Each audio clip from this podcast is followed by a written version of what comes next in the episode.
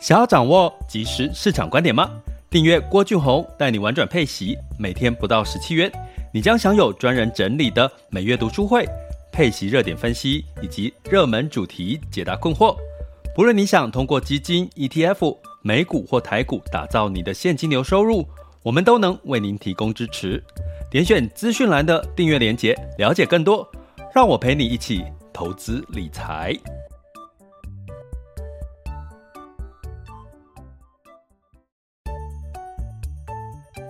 想要掌握即时市场观点吗？订阅郭俊宏带你玩转配息，每天不到十七元，你将享有专人整理的每月读书会、配息热点分析以及热门主题解答困惑。不论你想通过基金、ETF、美股或台股打造你的现金流收入，我们都能为您提供支持。点选资讯栏的订阅链接，了解更多。让我陪你一起投资理财。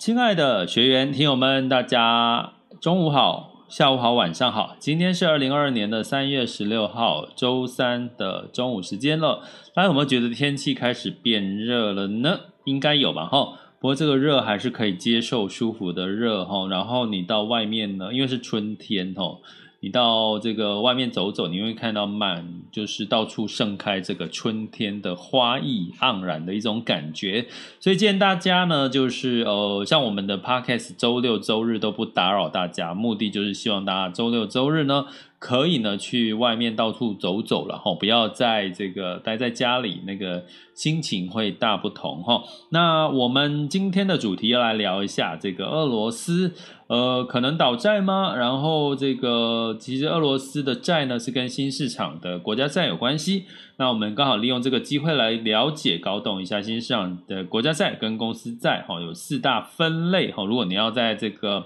呃，台湾投资的话，有四个分类的一个主题的一个呃债券券种哈。那我们来看一下它的风险跟报酬的差异。那这也是因应我们的这个订阅学员的这个呃这个许愿哈，他的希望能够了更了解一下俄罗斯倒债这件事情的可能哦、发生的一些细节或者是影响哈。那我们刚好就利用今天的时间呢，来稍微跟大家来分析聊一聊。那也欢迎大家，如果想要就是更深入的去了解怎么去玩转配息，以及在二零二二年打造自己的配息的策略，欢迎大家加入我们的这个订阅学习行列，点选我 Mr. Bus 的头像赞助方案，或者在各个平台呢，可以呢就是找到我们学习订阅连接，点下去可以了解更多的细节。欢迎大家加入我们的订阅行列哦。好的，那俄罗斯呢？呃，有可能倒债吗？其实俄罗斯本身的经济体呢，并没有太大的一个，目前为止并没有一个太大的一个问题哈。那为什么会一直传出它有这个倒债的一个可能性哈？是因为呢，在俄乌情势呢，就造成了这个呃，这个欧美国家呢，对于这个。俄罗斯俄乌冲突哈，做采取所谓的这个金融制裁了哈。那金融制裁呢，包含它可能就没有办法哈，在国际交易哈使用美元，那它的交易呢，可能只能用卢布嘛。那大家知道，在国际交易呢，通用的货币就是美元哈。所以呢，在这个呃俄罗斯，因为哦，他借人家的钱，通常比如说我们约定，比如说这周三哈，三月十六号呢，俄国的这个债券有将近有一亿的美元要到期哈，所以他是不是要到期要还债哈？那他现在因为被限制不能用美元交易，所以呢，他只能用卢布去支付哈。那当然这个时候大家。这个债权人应该不想用卢布嘛？就好像说，你今天呢，如果说呃，你就是付给人家新台币，结果你的那个借钱的跟你借钱的说啊，我要还你钱哦，可是我可以还给你这个呃南非币吗？哦，这个时候你应该会会觉得很想骂脏话，对不对？如果可是他如果跟你说。诶，那我可以换给你美元吗？或者换给你比特币吗？诶，可能你的感受又不一样了哈。所以也就是说，现在是因为大家对卢布的看法，因为俄乌情势，就觉得它只会走贬的几率仍然存在了哈。所以你用这个卢布去支付这些债务的话，其实基本上很多的债主肯定不愿意接受了哈。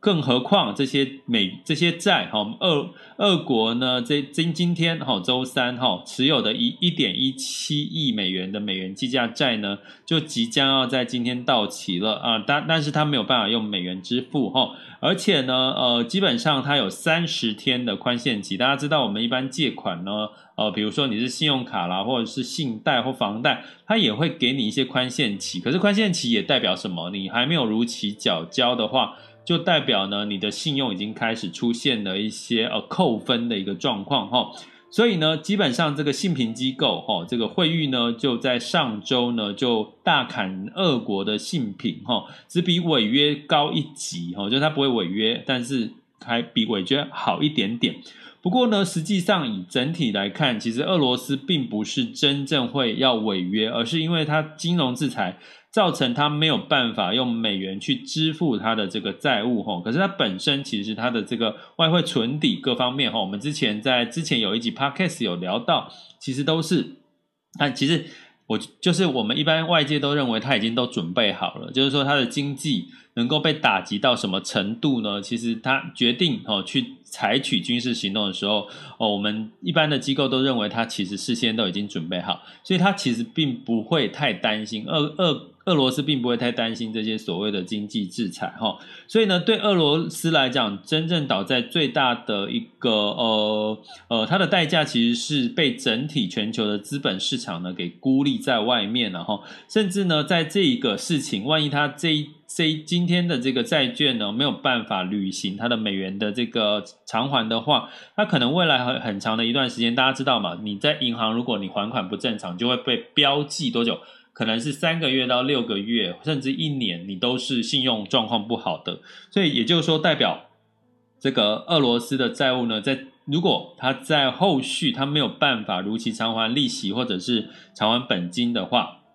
好，用美元哦，我们讲的是用美元，他用卢布是可以还的哦。可是他应该因为他这个债权人不不能接受卢布嘛，哈，所以呢，基本上他有很长的一段时间信用违约的呃这个记录哦，或者是信用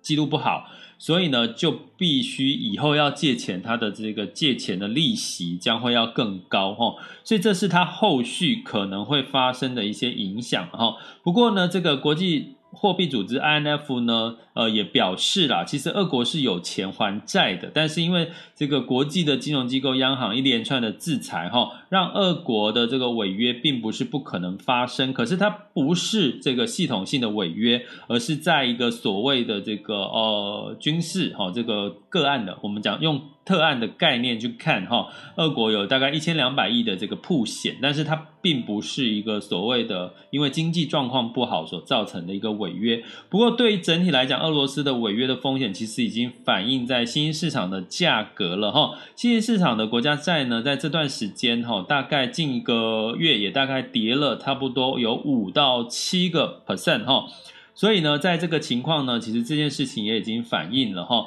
那至于呢，对于这个目前的这个呃，国内有大概哈，在俄罗斯的这个债券的投资，呃，根据统计呢，有八家的寿险公司，有四家的银行呢，投资了所谓的俄罗斯的债券。那其中的八家寿险公司呢，已经有四家在二月份它提列的这些信用减损哈。所以也就是说，它它就先假设俄罗斯就真的还不出债了哈。那它提列的。信用减损是八十四亿哈，八十四亿哈。那这八家的寿险公司分别是国泰、富邦、台湾人寿、星光、中国人寿跟南山全球跟三商美邦，这八家都持有俄罗斯哈。那四家提列信用减损的是国泰人寿、富邦、星光人寿以及台湾人寿哈。各提拨了大概二十几亿到三十几亿的一个一个信用损失哈。那根据哈这个金管会这个主委呢黄天木他也预他也说了哈，他预估寿险业提列信用损失减损大概是一百亿哈一百亿哈。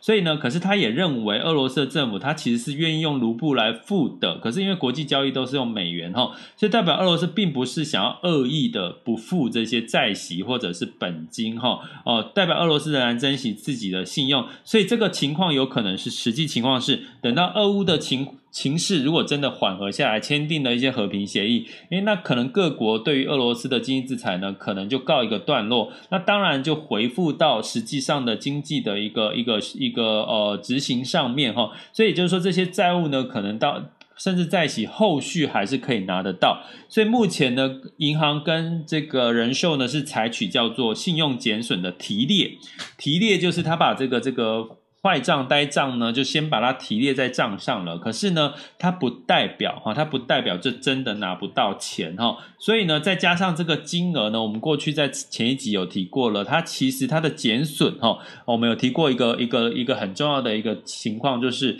虽然减损了这个俄罗斯的这个呆账哈，这个债债券的这个违约的风险，可是呢，同时在这段时间，大家也知道美元一直涨哈，那美这个呃寿险公司或者是金控，他们持有一大部。部分的这个外汇，也就是这个美元计价的一些标的，所以美元换算回台币，反而它有一些汇率上面的收益哈。这个汇率上面的收益是大过于这个所谓的在这个刚刚讲到的二十几亿的这种呃信用的一个减损哈。所以呃，如果有这个朋友或者是这个听友们，你们会担心这个俄罗斯的债呢，会不会影响到？金融行业，不管是银行或者是人寿，他们的这个铺险哈，或造成他们的这个财务的一些呃破口哈，那我是觉得大家可以真的不用太过于担心了哈。所以呢，这边呢也顺便跟各位听友们解释一下。那同样的呢，我们呢既然讲到这个俄罗斯的这个事情，其实它已经反映了在近一个月的这个。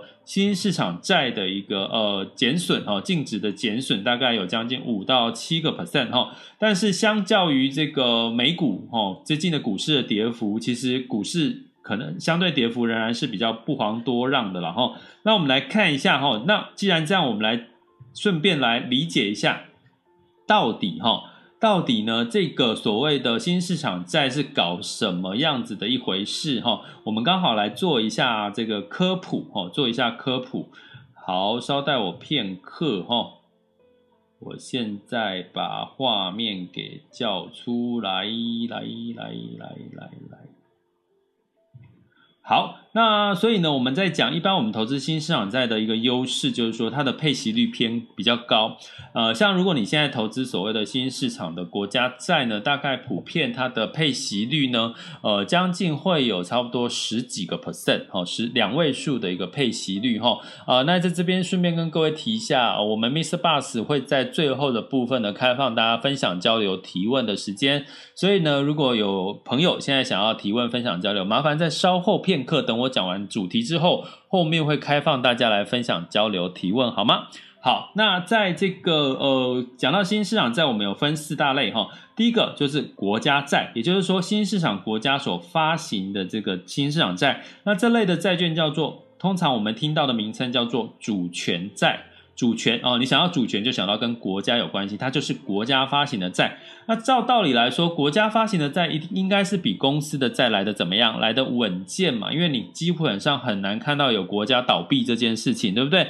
付不出债务这件事情哈，所以照理说国家债哈，我们就把它当成是政府债的概念哈，所以比较不容易有倒闭的风险。可是它的这个支付的利息又比较高哈，所以这是过去以来很多人去投资新兴市场主权债的一个诱因哈。那新兴市场主权债又分两种，一个叫强势货币计价的主权债，就是现在来讲就是美元计价；另外一个叫做当地货币债，那就是所谓用当地的货币计价的主权债。那大家也知道，美元是强势货币，所以在市场上面的汇率波动比较小。可是呢，如果你用当地货币，比如说像像这个卢布啦。像其他像这个阿根廷啊，其他的相关的这个当地货币，就很容易受到当地的经济以及债债务的这个状况呢，呃，影响到它的汇率的升贬哈。所以相对来讲，投资所谓的当地货币计价的主权债的时候，它的波动风险又更高了。可是相对来讲，它的配息率相对可能也会更高哈。那所以呢，从这样来看，以最近期来看，美元。相对于强势于新兴市场国家的话，那当然是以美元计价的新兴市场主权债会比较呃波动幅度风险会小于当地货币计价的这个主权债哈。那所以我们刚刚讲第一个主权债就等于国家发行新兴市场国家发行的债。那另外有一类叫做新兴市场的公司债哈，那公司债呢，也就是说新兴市场的这个公司所发行的公司债。那相对来讲呢，公司哈它的这个整体的这个呃风险哈，在这个景气好的时候呢，新兴市场呢不见得是会有一些不好的一些表现哈。比如说什么呢？比如说呃某些。在这个新市，在我们常吃的汉堡王哈，你在美国吃汉堡王，可是，在新兴市场，它也有新兴市场的汉堡王发行的公司债，它也会被列入新兴市场的公司债的一个部分哈。所以，新兴市场的公司债的波动风险相对来讲呢，可能不见得会大于所谓的新兴市场的国家债的风险哈。从过去的历史经验来看。可是相对来讲，它的配息的这个比例、配息的配息率呢，也不会比国家债表现的呃来得高哈。所以基本上呢，在公司债的一个呃风险的表现，不见得是比这个国家债的波动风险来得高。那另外第四种哈，第四种叫做前缘市场债哈。那你听过一个叫前缘市场，就是新市场里面。偏规模小，而且开发程度又更低的一些债务的一一些国家的债务哈，比如说像呃，常我们举例像斯里兰卡啦，哦、呃，像这个越南呐、啊、这些哈，他们发行的债就叫做前缘市场债，它是属于新市场债里面又。规模更小，国家的规模更小，开发程度又更低的一些国家哈，所以你可以用这样子的四个分类来去看新市场的债券的一个券种哈。那它的风险的差异呢，跟各位讲一下，风险最大的呢，呃，是在这个前缘市场主权债，好，前缘市场主权债，因为我刚刚讲它是国家的规模跟发展偏比较。比较落后，或者是比较规模比较小哈，所以前缘市场主权在它的这个呃波动风险比较大，可是相对来讲，可能它的配息也会相对的可能会比较吸引人，然后因为它的风险比较大嘛哈，它的违约风险也会比较大。那第二个呢，如果我们要说风险比较高的，就是所谓的当地货币计价的主权债，它的风险相对会比较高哈，因为呢会受到当地货币的这个呃强弱哦的干扰哈，让它的波动会加大。那第三个要说它的波动风险比较大的呢，就会落到所谓的。强势货币计价的主权债，那这个是应该是目前大部分的在台湾投资新兴市场债的一个主主要的一个券种哈。那第四个叫做新兴市场的公司债，它的波动相对来讲比较没有那么大。就像我刚刚举例的，同样汉堡王在这个呃美国发行的公司债，跟在新兴市场当地哦所发行的汉堡王的公司债。它就被认定成新兴市场的公司债，所以新兴市场公司债不见得波动会比国家主权债来得高。可是呢，相对来讲，它的配息也比较不会像新兴市场主权债那么的吸引人，大概普遍是在四到五个 percent 左右的一个配息率。那在新市场的主权债大概会落在十个 percent 上下的一个主权的一个一个配息率，甚至在近期的这个新市场债的净值下滑的情况下，反而它的配息率甚至。是来到十二、十三的一个一个配息率了哈，那所以呢，从这边来看的话，在整体的新兴市场债其实是有这四大类跟风险跟报酬上面的一些差异哈。那我觉得最新市场呢，真的新兴市场是有点被疫情后给打趴了哈。怎么叫给打趴呢？就是说，呃，不管是在疫情疫苗供给不顺，或者在疫情的爆发的一个程度上，再加上景气的复苏的力道都比已开发的国家欧美来的小，然后再加上它的资源也没有比较多，再加上这个通货膨胀，全球都在通货膨胀，欧美也在通货膨胀。可是呢，相对这些新兴市场的国家，它一旦物价上涨，它的敏感度一定肯定比欧美的敏感度来得高哈。所以这种种的因素都让在今年二零二二年的上半年，其实对都不太有利于新兴市场债的一个走势哈。本来呢，我们可以其实是稍微预期在下半年可能新兴市场债开始会走好哈。不过呢，又出现了一个俄乌情势哈，就是我们没有预期之外的俄乌情势，又让新兴市场呢就稍微有一些雪上加霜的一个情况，所以。呢如果你要问我哦，最近有一些这个呃学员或朋友问我说，哎，可能在理专呐，或者是会会最近还是推荐就是新市场债的券种哈。那建议大家还是要考虑第一个，如果你要投入新兴市场债，还是考虑以美元计价、强势计价然后会为主了哈。那另外呢，可能公司债的波动风险会比这个国家债的波动风险稍微低一点哈。不过要留意哦，跟各位讲哈，我们最后再补充一件事，就是俄罗斯的这个主权违约，我们刚刚前提讲的俄罗斯可能倒债的风险哈，它是因为这个欧美对于这个俄罗斯的经济制裁哈，这个经济制裁现在是制裁到国家面。可是呢，它的递延效益可能会影响到，慢慢影响到俄罗斯的公司债，也就是说，可能在公司的交易上面呢，也会出现国际贸易上面他们没有办法使用美元的一个窘境，这也会让他们有机会现金流断炊，还不出他们的债息或者是本金的一个后续的一个连锁效益哈。所以呢，呃，我们当然是希望俄乌情势真的可以赶快的平平息哈。要不然呢，在这段时间，建议新市场债呢，仍然可能还是要担忧的是俄罗斯哦，这个俄乌情势所带来的后续的这个债务的一些比较利空上面的一些变化。所以在这边提醒给大家，也同时让大家了解一下新市场在这个券种的一个差异化。那希望对对各位有所帮助。这里是郭俊宏，带你玩转配息，给你及时操作观点。关注并订阅我，陪你一起投资理财。好的，那接下来进入到我们三月十六日的全球市场盘势轻松聊。那在这个风险指标的部分呢，今日 VIX 恐慌指数来到三十点五，VIX 恐慌指数来到二十九点八三，有稍稍的回落了哈。那十年期美债殖利率来到二点一三八四，大家都在观望周四哦，周四也就是明天哈的这个美联储三月份的利率的一些。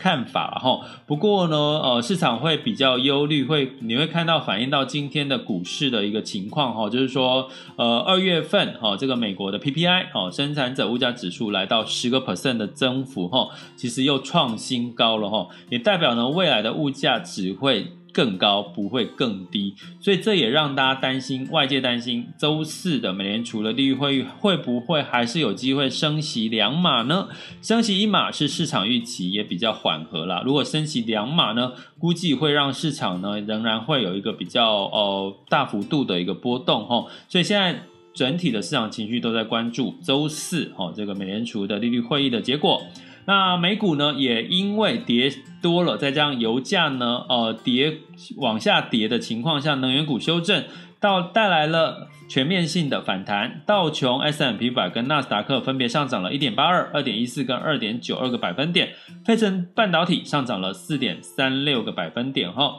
那这个就是一个修正的反弹，我们还是把它视作为反弹，因为所有的利空因素依然存在。那欧股的部分呢，也因为在这几天有反弹之后呢，呃，就小幅的做收，哦，小跌做收，泛欧六百下跌零点二八，德发英分别下跌零点零九、零点二三跟零点二五，哈。那不过雅股呢，倒是有比较大的一个不同的变化。那日经指数跟欧股的走势比较接近哈，上涨了零点六六个百分点哈，这是周二的一个走势。那台湾加权指数是下跌了一点九五，外资持续的卖出。那跌幅比较深的是 A 股跟港股哈，因为这个疫情的这个深圳疫情的增温嘛哈，以及地缘政治风险所带带来的一些担忧哈，所以上证指数下跌了四点九五，然后。呃，香港恒生指数下跌了五点七二，哈，其实跌幅都相对来讲比较深，而且呃，成交值哈，就是跌，呃，成交值沪深两市来到一万一千两百亿，哈，也是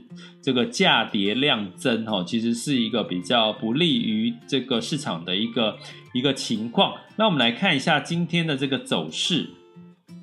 现在时间是十二点二十七分，台湾加权指数呢先涨后跌哈，现在又跌了一百点哈，来到一万六千八百一十九点七四，下跌幅度是零点六三。柜买指数是上涨零点一九哦，代表这个这个外资仍然持续的哈，持续的在卖。那台积电呢小幅了上涨了一个点哦，来到五百五十六块钱。那在这个 A 港股的部分呢，当然下跌跌升就会反弹哦。上证指数上涨了零点零四，好，来到三千零六十五点一二。那这个恒生指数是上涨了二点五 percent 哈。那在其他亚股部分，日经指数是上涨了一点三七，南韩上涨了零点八四，新加坡上涨了一点二六哈。所以普遍呢，哦，阴应跟着美股一样，都是有点偏这个反弹的一个格局了哈。那当然原因是这个油价哦稍微缓和了，一个原因也是主要的一个因素。那能源呢，在盘中呢，曾经一度跌破了每桶一百美元以下哈。不过布兰特原油呢，呃，在这个昨天的时候是下跌了六点五 percent，来到九十九点九一美元每桶。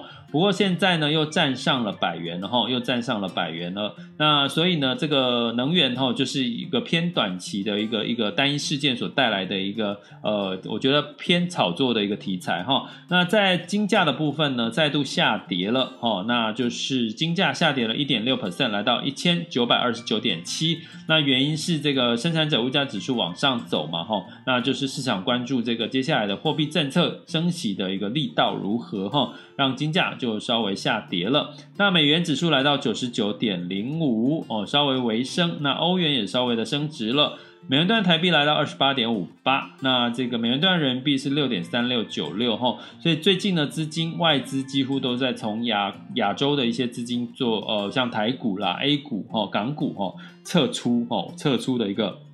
情势呢是比较明显的哈。所以以上的资讯呢就提供给各位参考喽。这里是郭俊宏，带你玩转配息，给你及时操作观点。关注并订阅我，陪你一起投资理财。我们下集见，拜拜。